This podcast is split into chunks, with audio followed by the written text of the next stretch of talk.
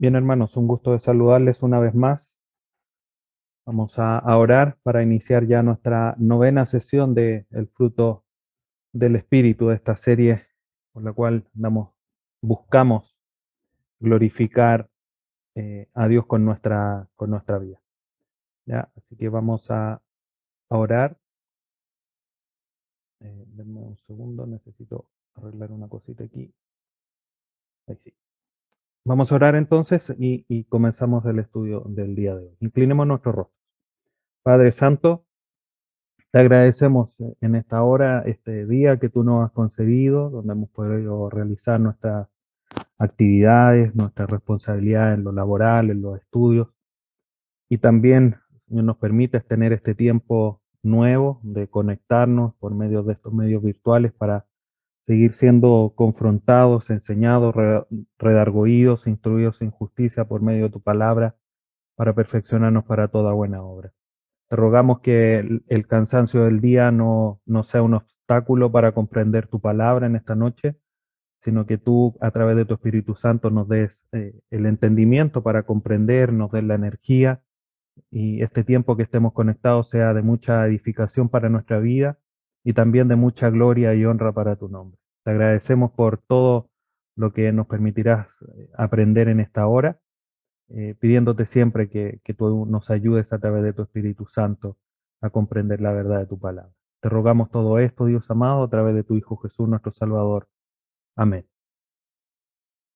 Bien, hermanos, entonces, como les comentaba, vamos con nuestra sesión número 9. Ya vamos, entre comillas, entrando a a tierra derecha eh, para ir culminando ya esta serie de estudios del fruto del Espíritu. Así que, sin más decir, vamos ya a la introducción del día de hoy. Y para la introducción creo que quiero mencionarle esta cita del pastor John MacArthur. Y él dice, el fruto del Espíritu es el indicador externo de la salvación. La condición de un creyente como hijo de Dios y su ciudadano de su reino se manifiesta por el fruto que el Espíritu produce en su vida. Y de ahí la importancia de, comprender cada una de las manifestaciones del fruto del Espíritu. Como hemos dicho y, bien hemos estudiado en otras ocasiones, eh, nosotros sabemos que las obras no son para salvación, pero la salvación produce obras, por decirlo de, esa manera. Eh, entonces, el fruto del Espíritu, estas manifestaciones de, de alguna forma del carácter, de nuestra, de nuestra forma de enfrentarnos a la vida, son una manifestación de esa realidad interna del cambio del Espíritu Santo en nosotros. Entonces, como bien dice, es el indicador externo, es lo que uno ve. Lo interno nosotros no lo vemos, no vemos esa transformación que el Espíritu hace en nosotros, eh, cambiando nuestra condición de muerte espiritual a la de vida. Eh, eso nosotros no lo podemos ver. Pero es indudable que aquel que ha tenido esa transformación interna de muerte a vida, tiene que producir frutos. Y esa manifestación, la, de alguna manera, la principal es la de el fruto del Espíritu con cada uno de sus elementos, cada una de sus manifestaciones. Eso es lo que nosotros nos va dando de alguna manera cierta certeza de que se ha producido ese nuevo nacimiento en aquella persona, porque está produciendo el fruto del Espíritu, entendiendo que es una manifestación sobrenatural, es del Espíritu Santo, y no, no podemos dejarnos de alguna forma engañar, y por eso no hablo de una certeza plena, sino que de cierta certeza, porque de alguna forma la carne también puede producir ciertos rasgos del fruto del Espíritu, puede producir ciertos rasgos de paciencia, puede producir ciertos rasgos de, de gozo, pero aquel fruto que glorifica a Dios obviamente está estrechamente ligado, estrechamente producido por el fruto del Espíritu. ¿ya? Obviamente no es el tema del día de hoy tratar esto, pero quiero insistir y como hemos ido mencionando a lo largo de esta serie, lo importante que es el fruto del Espíritu y lo importante eh, de eso es que a través de las introducciones eh, eh, se ha ido recordando esto y hoy día obviamente no es la excepción. Entonces, bueno, dicho esto, nos vamos a, nuestra tabla y ya vamos viendo que, como les decíamos, vamos entrando a tierra derecha para ir culminando nuestra serie. Hemos estudiado ya los tres primeros que tienen que ver con una relación con Dios o los, o los elementos básicos del fruto del Espíritu, que son amor, gozo y paz. En relación al, al prójimo, paciencia, benignidad y bondad. Y hoy día vamos a comenzar a estudiar las tres últimas manifestaciones en esta división, insisto, que es más que nada didáctica para, para fines de poder comprenderlo mejor, con los tres últimos, fe, mansedumbre y templanza, que tienen que ver con algo personal, algo íntimo, propio de la persona, ¿ya? O propio del creyente, ¿ya? Entonces, la ruta del día de hoy es justamente la fe. Ahora, hay algo interesante que notar algo aquí. Lo primero, y que siempre se lo he dicho, y yo creo que ya esta frase usted ya se la sabe de memoria, salvo esa tercera palabra que siempre cambia, la fe es la séptima manifestación del fruto del Espíritu. Pero a distinción de las veces de las eh, clases anteriores o de los estudios anteriores, es necesario hoy día hacer una pequeña aclaración. Como ustedes ven en el título, dice fe, entre paréntesis, fidelidad. Y quiero hacer esta aclaración para, pues, obviamente después irnos eh, en, lo regular de, lo, de la manera en que lo hemos ido haciendo en las otras clases, porque hay algo interesante aquí.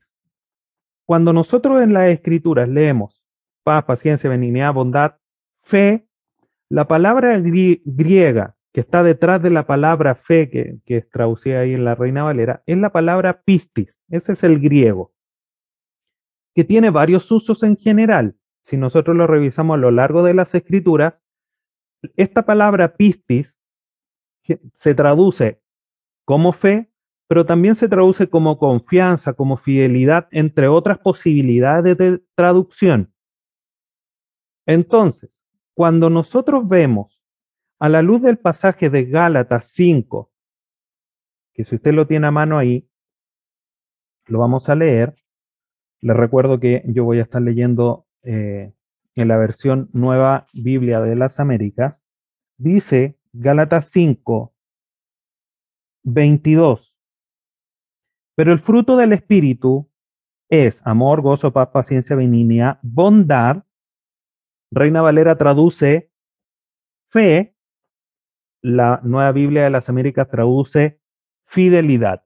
Y así la mayoría o gran parte de las traducciones más conocidas, que son las que yo le estoy eh, poniendo ahí en pantalla. Si ustedes ven, Reina Valera, el, primer eh, eh, versículo, al final dice fe, y todas las demás, Biblia de las Américas, Nueva Versión Internacional y Nueva Traducción Viviente, traducen la fe como fidelidad. Entonces aquí hay, hay que hacer una, una detención y por eso se los mencionaba para para comprender por qué es que tenemos que entender fe como fidelidad. Y esta es la razón, digo, una, de alguna manera más sencilla, pero no por eso de menos peso. Cuando nosotros vemos los, los, versículos, o no los versículos, sino que los elementos anteriores que se nombran, bondad y benignidad, posteriormente de eso viene fe, o viene cualquier otro, viene templanza, mansedumbre, anteriormente teníamos gozo, paz, paciencia. Entonces, lo más adecuado en términos de contexto es entenderlo como fidelidad y no como la fe de creer en Dios, de creer en su palabra, que es como habitualmente entendemos fe, sino que la debemos comprender como fidelidad, como la lealtad hacia Dios, hacia sus mandatos. ¿Por qué? Porque en el contexto se está hablando de eh, características éticas, por decirlo así, que, son eh, los, como las banderas que distinguen al cristiano. El gozo, la paz, la fe, si bien es algo que nos da Dios, es algo que ya se produjo, por eso estamos hablando que el creyente está produciendo el fruto del Espíritu, por lo tanto no es la fe de creer, sino que es la fe comprendida como aquel elemento de lealtad, de ser fiel a Dios, fiel a su palabra. Vamos a revisar dos usos. La misma palabra, pistis, en estos dos pasajes. Romanos 3, capítulo 3, versículo 3, dice lo siguiente. Romanos 3, 3. Dice, entonces, que si algunos fueron infieles, ¿acaso su infidelidad anulará la pistis, la fidelidad de Dios? Ahí tenemos un uso.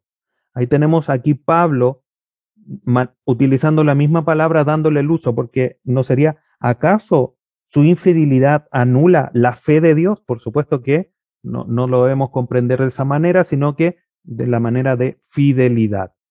Y también, si nos vamos a la carta de Pablo a Tito, un pasaje que aún no estudiamos en nuestra serie del día domingo, pero que hoy día viene muy acorde a lo que estamos a lo que estoy mencionando. Efesios, perdón, Tito 2, capítulo 10. Ando con la, la lengua un poco trabada el día de hoy. Tito 2, versículo 10. Ahí sí. Tito, capítulo 2, versículo 10 dice, no defraudando, sino mostrando toda buena fe para que adornen la doctrina de Dios nuestro Salvador en todo respecto. Toda buena fidelidad. La palabra fe, pistis, ahí también debemos comprenderla no como la, la, buena creencia en Dios, sino como la buena conducta de, de fidelidad. ¿Ya? Entonces, teniendo esto en mente, ¿cómo es que podemos comprender qué es finalmente este elemento escribí mal ahí en la pantalla, por si alguno ya está poniendo su alerta. ¿Cómo entendemos esta manifestación del fruto? No este fruto. Esta manifestación del fruto, el, el léxico Lexham dice respecto de la fidelidad que es la cualidad de ser fiel o leal. Eso es lo más sencillo. La cualidad, una característica interna íntima de una persona de ser fiel, de ser leal a otra. John MacArthur menciona lo siguiente. Él dice, se refiere respecto de la, de la fidelidad a conducirse como una persona leal y digna de confianza. Y ya vamos comprendiendo un poquitito más ampliamente lo que es la fidelidad. Y Samuel Pérez Millos dice de la fidelidad es la medida de fe necesaria para actuar conforme a lo que Dios manda. Entonces, cuando hablamos de fidelidad, lo que debemos comprender, lo dicho en otros conceptos o de otra manera, es el hecho de que la fidelidad es ese elemento del fruto del Espíritu que nos ayuda a conducirnos de una manera 100% como Dios manda. Pero no porque seamos robots, sino por una convicción interna, por un poder sobrenatural de poder obedecer lo que Dios nos manda. Eso es ser leal. Eso es ser fiel, ser digno de confianza no que tenga dobleces, no que sea de doble ánimo, por decirlo en otros términos, sino que alguien fiel, alguien leal, alguien que uno sabe que cuenta con su confianza y no va a dar, por ejemplo, si yo le comento algo, después lo va a andar contando en otros, a otras personas. O que frente a un error, frente a, una situación, no va, no va a empezar a enjuiciarme sino que va, a haber un, sentido de lealtad en cuanto a acercarse y decir, oye, ¿qué te pasó? ¿Cuál es la circunstancia? ¿Por qué ocurrió esto? ¿Por qué te comportaste de esta manera? Y no empezar a enjuiciar a esa persona. Eso es ser leal, eso es ser digno de confianza. Y eso es lo que debe ser manifestado aquí en este elemento del fruto del Espíritu como entendido como fidelidad, que, eh, insisto, en Reina Valera lo traduce como fe. Entonces, ¿qué es lo primero que debemos comprender de la fidelidad? Lo primero que debemos comprender es que Dios es un Dios fiel, es un Dios que muestra fidelidad. Vamos aquí al Pentateuco, libro de Deuteronomio, capítulo 7, versículo 9.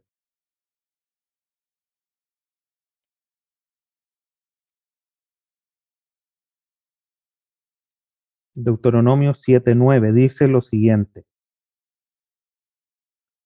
Reconoce pues que el Señor tu Dios es Dios fiel, que guarda su pacto y su misericordia hasta mil generaciones con aquellos que lo aman y guardan sus mandamientos. Podríamos leer la parte final de este versículo como aquellos que me son fieles, que son dignos de confianza, por decirlo así, en cuanto al compromiso con la palabra de Dios, con lo que Dios manda, con los preceptos de Dios. Él se muestra un Dios fiel. Dios, es fiel, es fiel a su palabra, fiel a lo que Él mismo es, a su esencia, a su naturaleza, a sus atributos.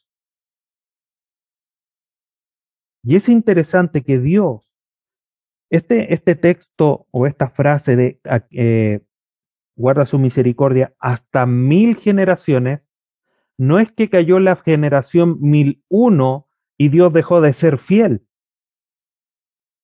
sino que tiene ese principio de manifestar que Dios es un Dios que manifiesta fidelidad, un Dios fiel de manera eterna, de manera permanente, y eso es lo que comprendemos a la luz de otros pasajes. Por ejemplo, Lamentaciones 3.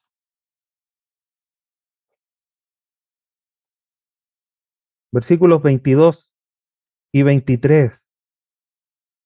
Este, este es un pasaje que es conocido, que a lo mejor muchas veces no, no, no comprendemos. Eh, o no nos sabemos la, como digo yo, la dirección del versículo. Un segundo que... No sé si a usted le pasa, acá está. Se me había perdido las lamentaciones y ya me estaba lamentando, pero ya lo encontré. Lamentaciones capítulo 3, versículos 22 y 23 dice lo siguiente que las misericordias del Señor jamás terminan, pues nunca fallan sus bondades. Son nuevas cada mañana. Grande es tu fidelidad. Y de ahí también un himno, hermoso por demás. Grande es tu fidelidad. Y la manifiesta de una manera permanente. Nuevas son cada mañana. Es como que no se, no se agotara. Es como, para ponerlo en estos términos, si cada vez que salimos en la mañana tomamos nuestro vehículo y todos los días nuestro vehículo fuese cero kilómetros. a lo mejor es una aplicación muy poco eh, seria o muy poco ajustada a la realidad, pero nos ayuda a comprender qué sucedería si nuestro vehículo fuera todos los días cero kilómetros. Hoy estaríamos recontentos. No tendríamos que mandarlo a mantenciones. El, gasto de combustible sería el óptimo.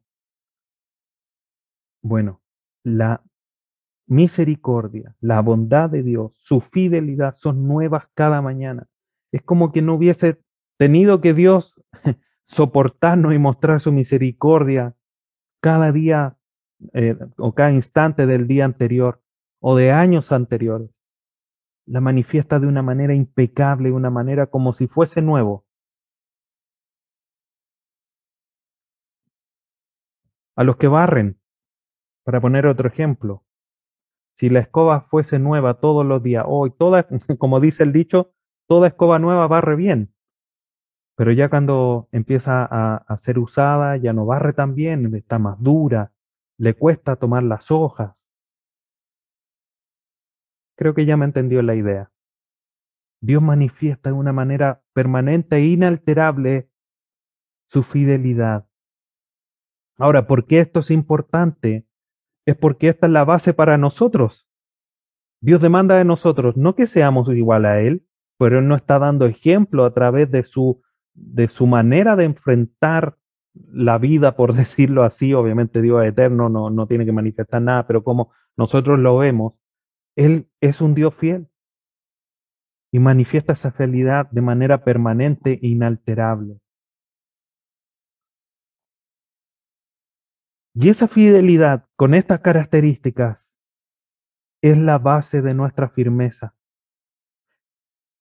Déjame planteártelo a manera de pregunta. Tú cuando te levantas en la mañana, cuando abres tus ojos en la mañana, cuando te giras ya sea a la izquierda o a la derecha para bajarte de la cama y pones un pie en el suelo, ¿cuál es la base de tu firmeza para ese día? que ya llegó la vacuna, que las acciones están subiendo, que ese día vas a ir a presentarte a tu trabajo nuevo, que ese día, eh, no sé, va, vas a cocinar algo especial. ¿Cuál es la base de tu firmeza? Mire lo que dice Hebreos 10:23.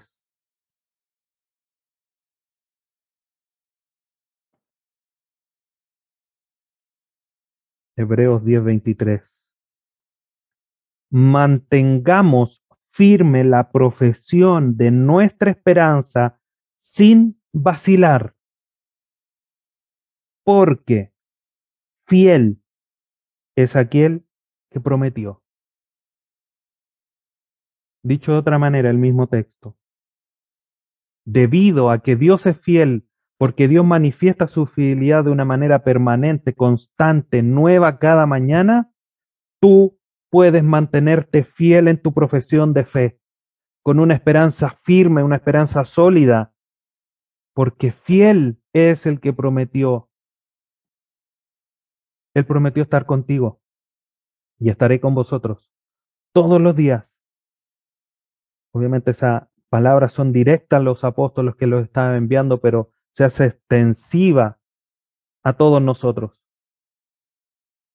Dios prometió estar contigo. ¿Es esa la base de tu firmeza que Dios lo prometió y Dios lo va a cumplir? Y esa base de esa firmeza es que también nosotros podemos ser fieles. Mantengamos firme la profesión de nuestra esperanza sin vacilar, manteniéndonos fieles, manteniéndonos leales, manteniéndonos dignos de confianza. Pero ¿por qué lo voy a hacer? Porque fiel es el que prometió. Y por eso es importante entender, hermanos, que cada uno de los elementos del fruto del Espíritu tienen que ver con, de cierta manera, atributos de Dios. Y por eso que cuando hablamos de cómo es que puedo mejorar mi gozo, cómo puedo, que puedo mejorar mi amor o cultivar mi amor, la mansedumbre, etcétera, etcétera, indudablemente eso tiene que ir de la mano con un conocimiento más profundo de Dios. Porque entre más conozco a Dios, cada uno de estos elementos se va fortaleciendo. Si quiero ser más fiel, tengo que conocer más a Dios porque entiendo que Él es fiel y Él me prometió que me iba a cuidar, que iba a estar conmigo, no tengo que temer. Se caerán las acciones, se echó a perder el vehículo, se acabó el gas. Cualquier situación no hace variar la fidelidad de Dios. Por lo tanto, ¿qué debo hacer yo? Mantenerme firme en la profesión de nuestra esperanza sin vacilar.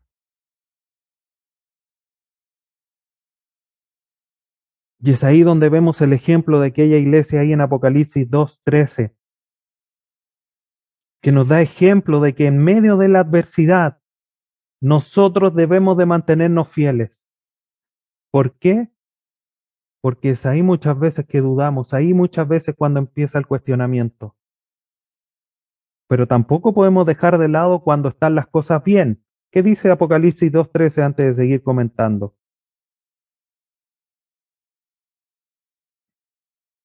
La iglesia, el mensaje a la iglesia de Pérgamo, dice, Apocalipsis 2.13, yo sé dónde moras, dónde está el trono de Satanás.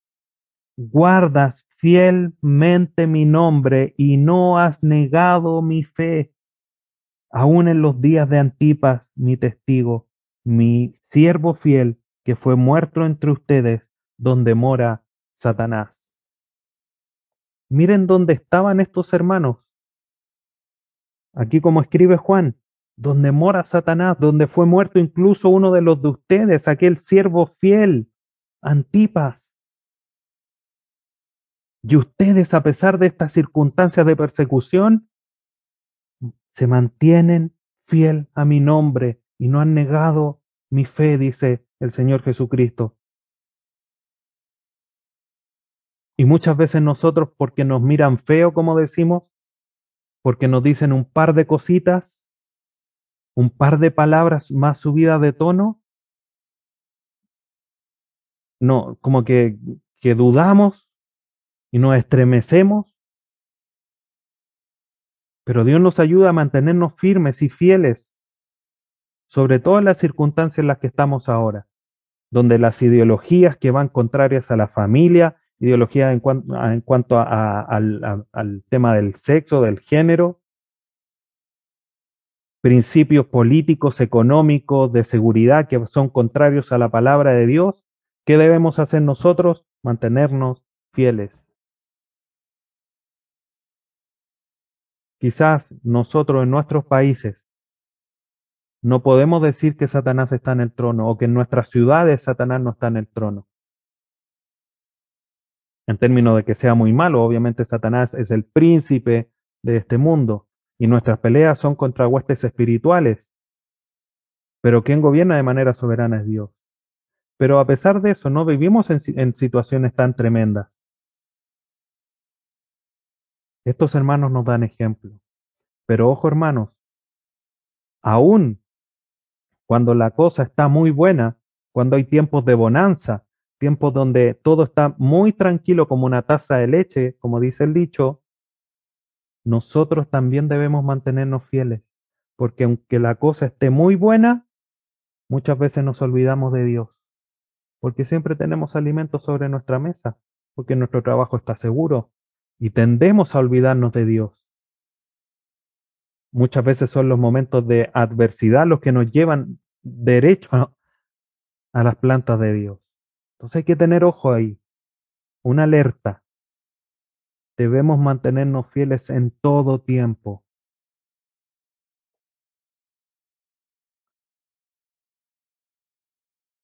¿Cómo vamos manifestando y creciendo en fidelidad? es que nuestra vida alaba a Dios por esa fidelidad que Él tiene. Es una manifestación de nuestra fidelidad a Dios, porque nosotros hemos sido escogidos, hemos sido hechos ciudadanos de Dios, hemos sido, como dice Efesios 1, con toda bendición espiritual, ¿para qué? Para alabanza de la gloria de su gracia. Efesios 1, 6, 12 y 14. ¿Qué debemos hacer nosotros? Mantenernos fiel a ese propósito con el cual Dios, por el cual Dios nos ha hecho salvos, sus herederos, nos ha hecho su hijo, nos ha predestinado, alabándole. Mire lo que dice el Salmo.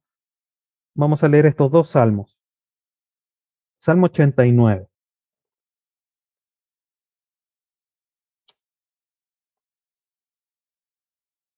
Salmo 89, uno dice, por siempre cantaré de las misericordias del Señor. Con mi boca daré a conocer tu fidelidad a todas las generaciones.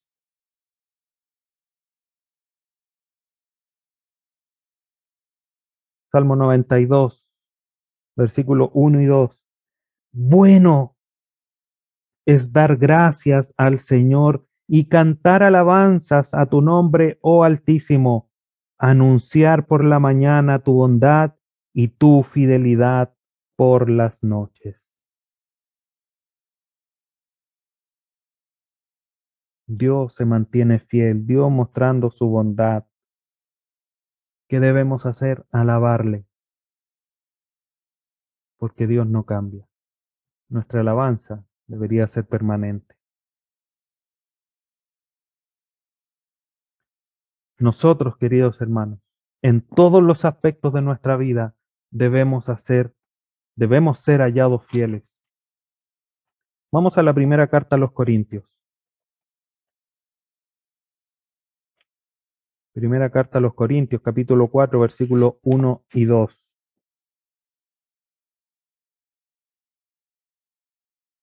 Primera carta a los Corintios 4, versículo 1 y 2. Que todo hombre nos considere de esta manera, como servidores de Cristo y administradores de los misterios de Dios. Ahora bien, lo que se requiere además de los administradores es que cada uno sea hallado fiel.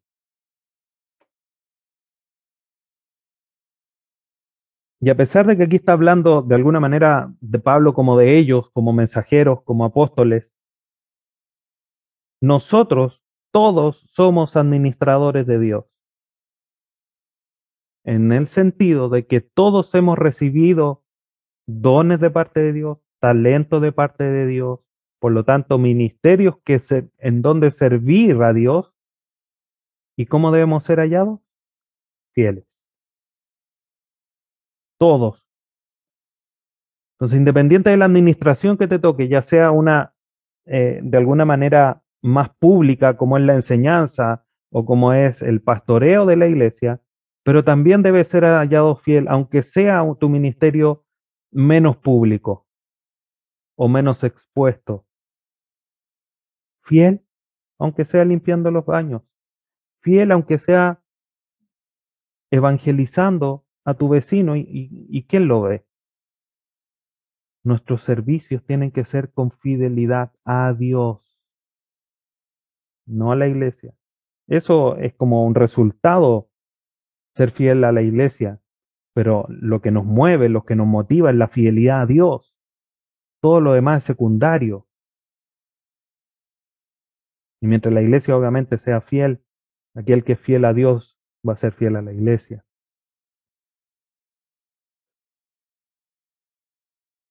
Ahora, hay algo interesante aquí, hermano.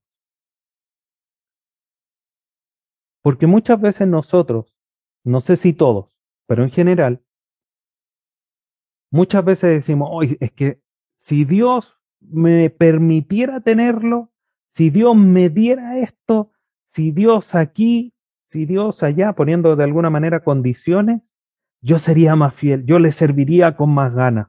Yo creo que todos o lo hemos dicho o al menos lo hemos escuchado. Pero todos debemos ser hallados fieles como administrador de Dios. Primero, primero de lo primero, en lo poco. Lucas, el Evangelio por Lucas, 16, 10 el que es fiel en lo muy poco, mira cómo lo pone aquí eh, Lucas, el que es fiel en lo muy poco es fiel también en lo mucho, y el que es injusto en lo muy poco también es injusto en lo mucho. Si no estás mostrando fidelidad en lo poco que Dios te ha delegado, que Dios te ha entregado, que Dios te ha puesto eh, en tus manos por responsabilidad, ¿cómo quieres más? Si no eres fiel en lo poco, estás siendo injusto en lo poco. Y aún en lo poco nosotros debemos, debemos de ser fiel. Hay muchas parábolas que enseñan esto. Por ejemplo, la del talento, aquel que se le entregó uno solo y él por temor dijo, no, lo voy a enterrar porque el Señor es muy estricto que mejor lo voy a enterrar. No fue fiel, sabiendo que en esa parábola su Señor le iba a pedir ganancias. ¿Qué le dice? Por último lo hubieses puesto en el banco a que diese algo de intereses. pero es poco fiel. Quítenle el talento. Ahí en lo, en lo poco, hermanos, en lo poco tienes que ser fiel. No en lo mucho, en lo poco. Y si lo ponemos en, el texto, en lo muy poco. Y eso va demostrando. Si Dios te mantiene con muy poco para ser fiel, tú mantente fiel en lo muy poco. Y Dios en su misericordia, en, en su voluntad, aumentará para que tú seas fiel en lo mucho. Ahora,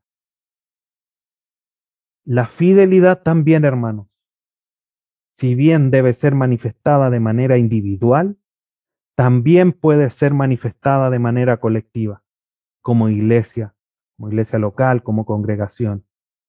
Lo vemos en Efesios capítulo 1 y también en Colosenses 1, 2.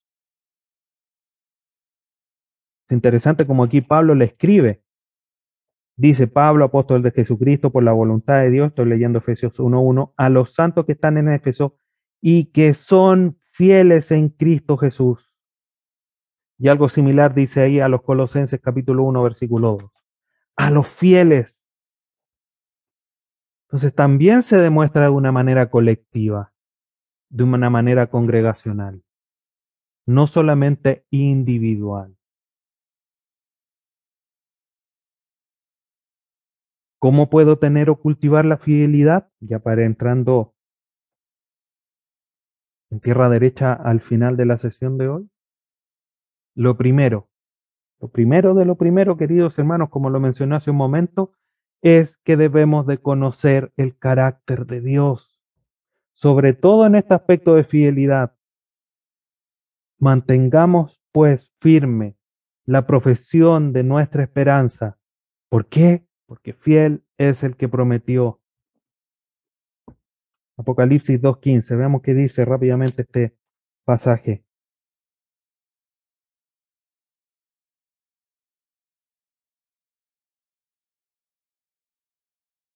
No era 2.15.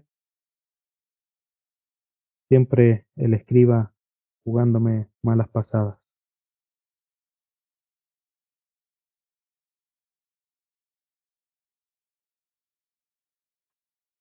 Bien, pero el pasaje de, Hebreos que leímos obviamente sirve de, de fundamento para, para este pasaje.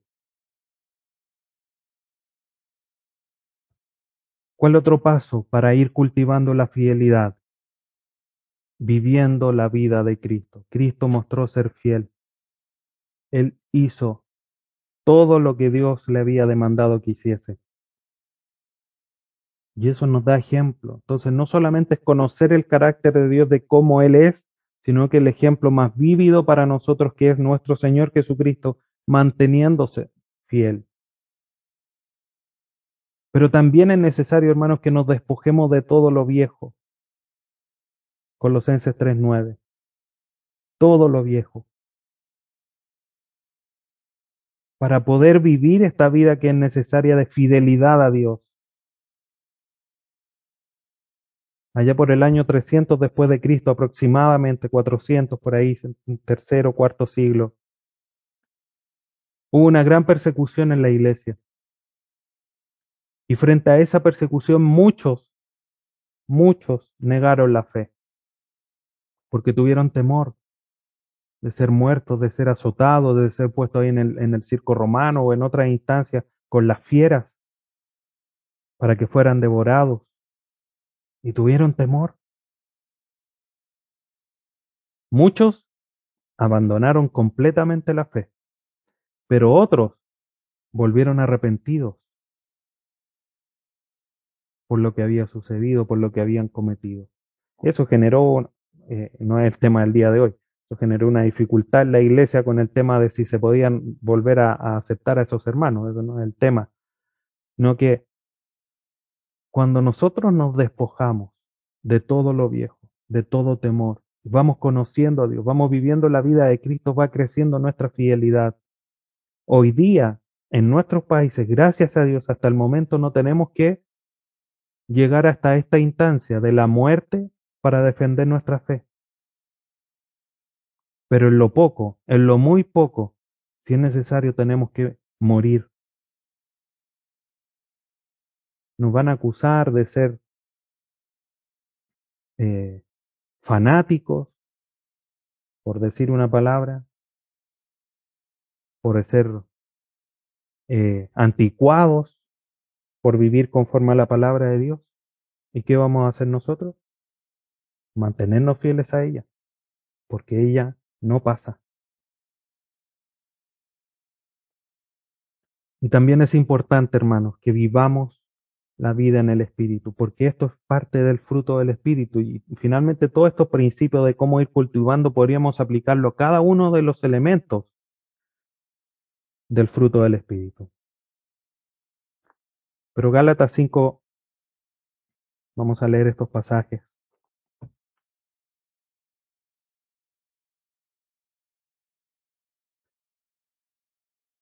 Gálatas 5, 25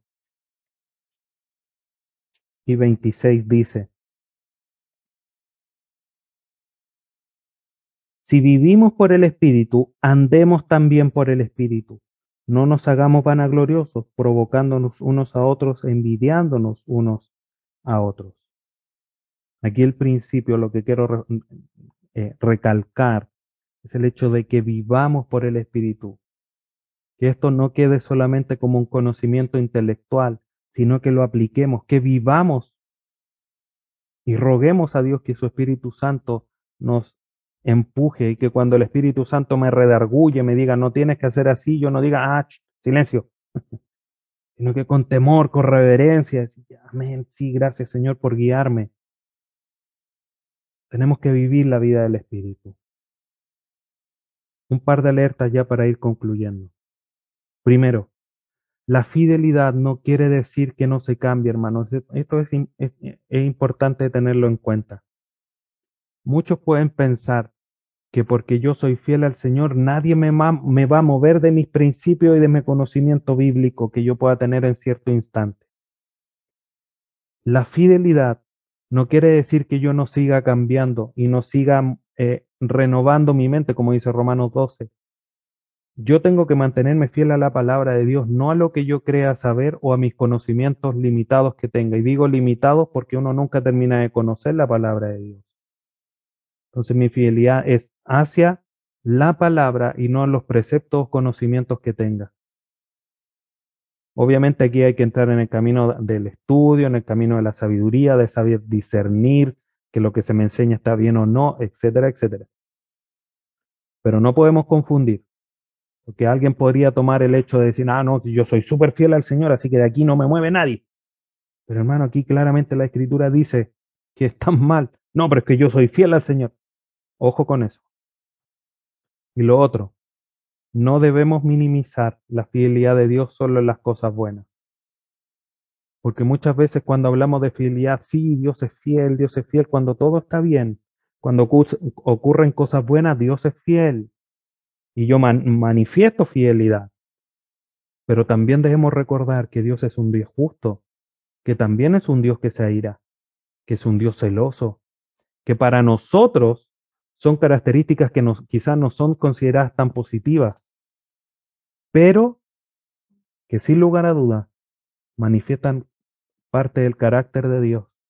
Y frente a eso también nosotros debemos decir, Dios también es fiel en manifestar celo por su palabra, en manifestar ira en contra de aquellos que actúan en contra de él. Entonces no, no debemos minimizar o, o, o equilibrar más hacia el lado de las cosas buenas la fidelidad de Dios. Ojo con eso también hay que poner mucho cuidado. Concluyo con la siguiente cita de Howard. Dice, Ninguna iglesia y ningún matrimonio puede permanecer a menos que se base a menos que se basen en la lealtad. Tal virtud es mucho más que algo humano, pues es un fruto del Espíritu. Seamos fieles. Y esto obviamente que se puede aplicar no solamente fidelidad a Dios, primeramente, pero si uno es fiel a Dios, también va a ser fiel a sus hermanos fiel a sus amigos, fieles aquellos que lo acompañan en la carrera de la fe. Y esa es la base, como bien dice aquí Howard. Nada puede permanecerse si no hay principios de lealtad, de fidelidad. Y eso solamente es un don que da el Espíritu Santo, o una manifestación del fruto del Espíritu Santo. Y Dios nos ayude para poder hacerlo así, para poder entregarnos en la mano del Espíritu Santo, rogando a Dios que siga manifestando esa obra de santificación en nosotros, de transformación, para llevarnos a la semejanza de su Hijo Jesucristo, para que Él sea el primogénito entre muchos hermanos. Vamos a orar, hermanos. Le invito a que incline su rostro para concluir la sesión de hoy. Padre bendito, llegamos ante tu trono primero que nada para alabar y bendecirte y también para agradecerte por esa inmensa, por esa grande fidelidad. Como dice aquel himno, oh tu fidelidad, cada mañana la veo en mí. Y así es, Padre Santo, la vemos en cada instante, nueva es cada mañana. Y te agradecemos porque eso nos sustenta, a pesar de que muchas veces nosotros no lo consideramos para mantenernos firmes en la profesión de nuestra fe o de nuestra esperanza. Pero ahí estás tú, manifestando esa fidelidad permanente y nueva cada mañana. Y te damos gracias por eso, pero también debemos llegar ante ti arrepentidos, pidiéndote perdón por esa falta, no solamente de considerar tu fidelidad, sino que también que muchas veces nosotros transamos muchos principios bíblicos para nuestro deleite, para nuestra comodidad, para no ser enjuiciados, no ser apuntados con el dedo. Ayúdanos, Dios amado, para poder crecer cada día más en fidelidad a ti, a tu palabra, y como resultado también a nuestros hermanos, a la iglesia, en nuestras familias, mostrando este elemento, esta manifestación del fruto del Espíritu en nosotros. Te damos gracias por tu palabra en esta noche. Gracias por poder comprender lo que tú nos manifiestas en parte sobre la fidelidad. Te pedimos sabiduría para poder poner en práctica todo esto. Y así poder glorificarte con toda nuestra vida. Todo esto te lo rogamos a través de tu Hijo Jesús. Amén.